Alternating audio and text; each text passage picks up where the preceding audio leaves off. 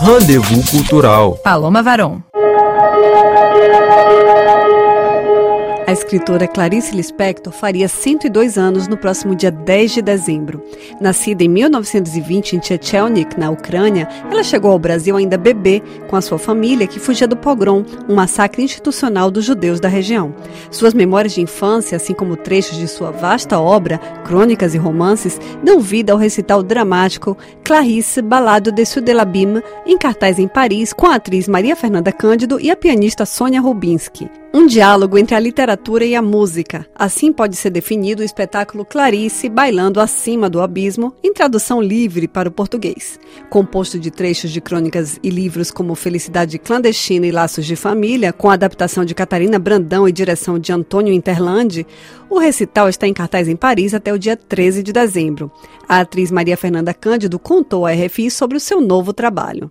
Eu sinto que esse recital é uma grande declaração de amor ao Brasil, à cultura brasileira e à língua portuguesa que ela faz. A Clarice, através de vários textos, contos, passagens, ela vai é, deixando isso muito claro, essa paixão que ela tem pelo Brasil, que eu divido com ela. Isso é algo que me habita também, é a minha cultura, o meu país. Então, fazer essa grande declaração de amor aqui em Paris para o público francês é realmente um grande privilégio, é uma honra e um grande prazer.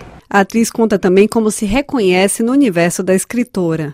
Eu me aproximo muito de Clarice quando entro em contato com esses textos que abordam o mundo feminino de maneira tão intensa, tão brilhante e tão sensível. E acho também que a Clarice traz a espiritualidade como tema também na sua obra. Eu acho que tudo isso, esse amor pelo Brasil, esse feminino, essa sensibilidade, isso tudo ressoa em mim.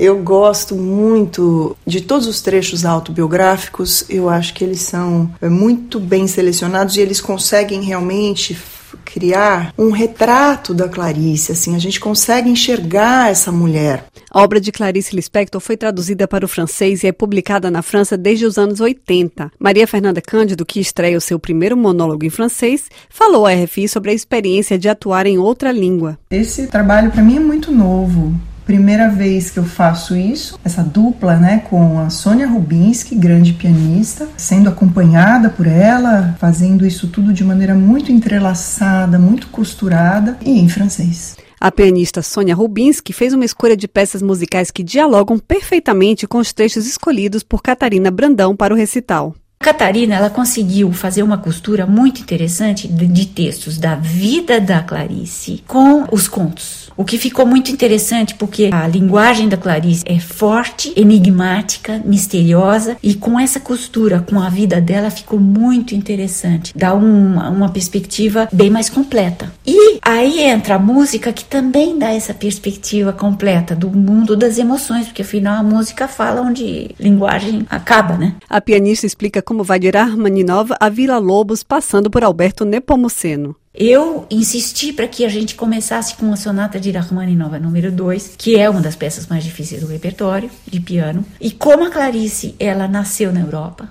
numa, num vilarejo de Chelnik, tem tudo a ver com música eslava, russa, ucrânia, da onde seja. Então eu começo com essa música que, que, que é extremamente dramática, porque a vida da Clarice é dramática. E depois a gente costura com a ideia de carnaval, que tem a ver com Recife, onde ela morava, então tem a ver com carnaval, Vila Lobos, eh, o carnaval das crianças, etc. O diretor do espetáculo, Antônio Interlandi, que também é brasileiro e está radicado na França há 28 anos, comenta sobre a escolha do formato. É um meio caminho entre a peça de teatro e a leitura propriamente dita. E justamente a montagem desses textos deu um, um movimento a esse trabalho de mise-en-scène, vamos dizer assim. Permitiu que houvesse uma, uma interação entre a pianista e a atriz, entre a música e o texto, que não fossem duas coisas tão separadas. Permitiu a gente usar, no caso aqui nós estamos no Accord Parfait, que é uma sala tão insólita, né, diferente. O rendezvous cultural desta semana foi sobre o recital Clarice Balado de Sudelabima com Maria Fernanda Cândido e Sônia Rubinski, uma homenagem a Clarice Lispector que fica em cartaz em Paris até o dia 13 de dezembro. Novas apresentações podem ocorrer no ano que vem.